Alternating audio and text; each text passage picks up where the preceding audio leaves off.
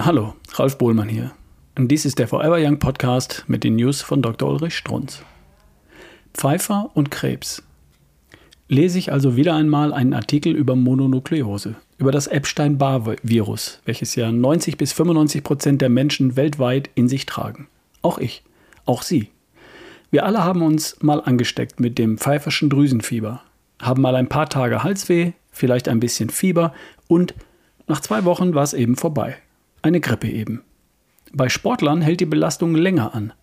Ich hatte Ihnen ja von Roger Federer oder Paul Biedermann berichtet.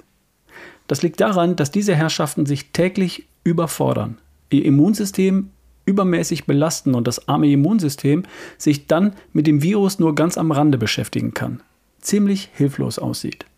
Resultat? Die Herrschaften bleiben dann Wochen oder Monate auffällig schlapp, müde, energielos. Wäre nicht weiter wichtig, wenn nicht jeder von Ihnen im Internet herausfinden könnte, dass dieses Virus, das EBV, natürlich auch Krebs macht.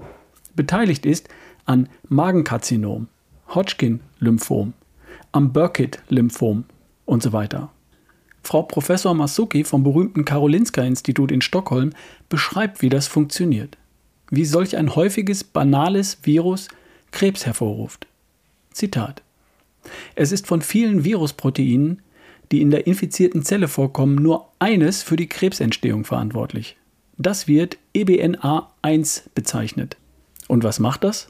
Es bringt die Zellmaschinerie durcheinander, die Sauerstoffradikale unschädlich macht. Folglich steigt die Konzentration der Radikale und die greifen jetzt unterschiedliche Enzyme und Signalstoffe an, sodass es in der Zelle zu Fehlsteuerungen kommt. Zellwachstum und Zellteilung geraten außer Kontrolle und es kann ein Tumor entstehen. Die meisten von Ihnen sind ja inzwischen geschult und haben verstanden, was ich Ihnen hier eigentlich sagen möchte. Medizin ist ganz einfach.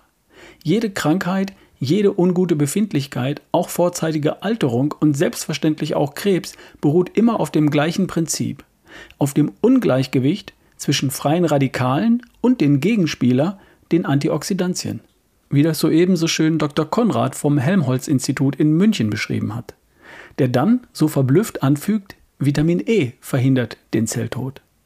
Sehen Sie, da wären wir wieder bei der überragenden, bei der zentralen Stelle der Vitamine.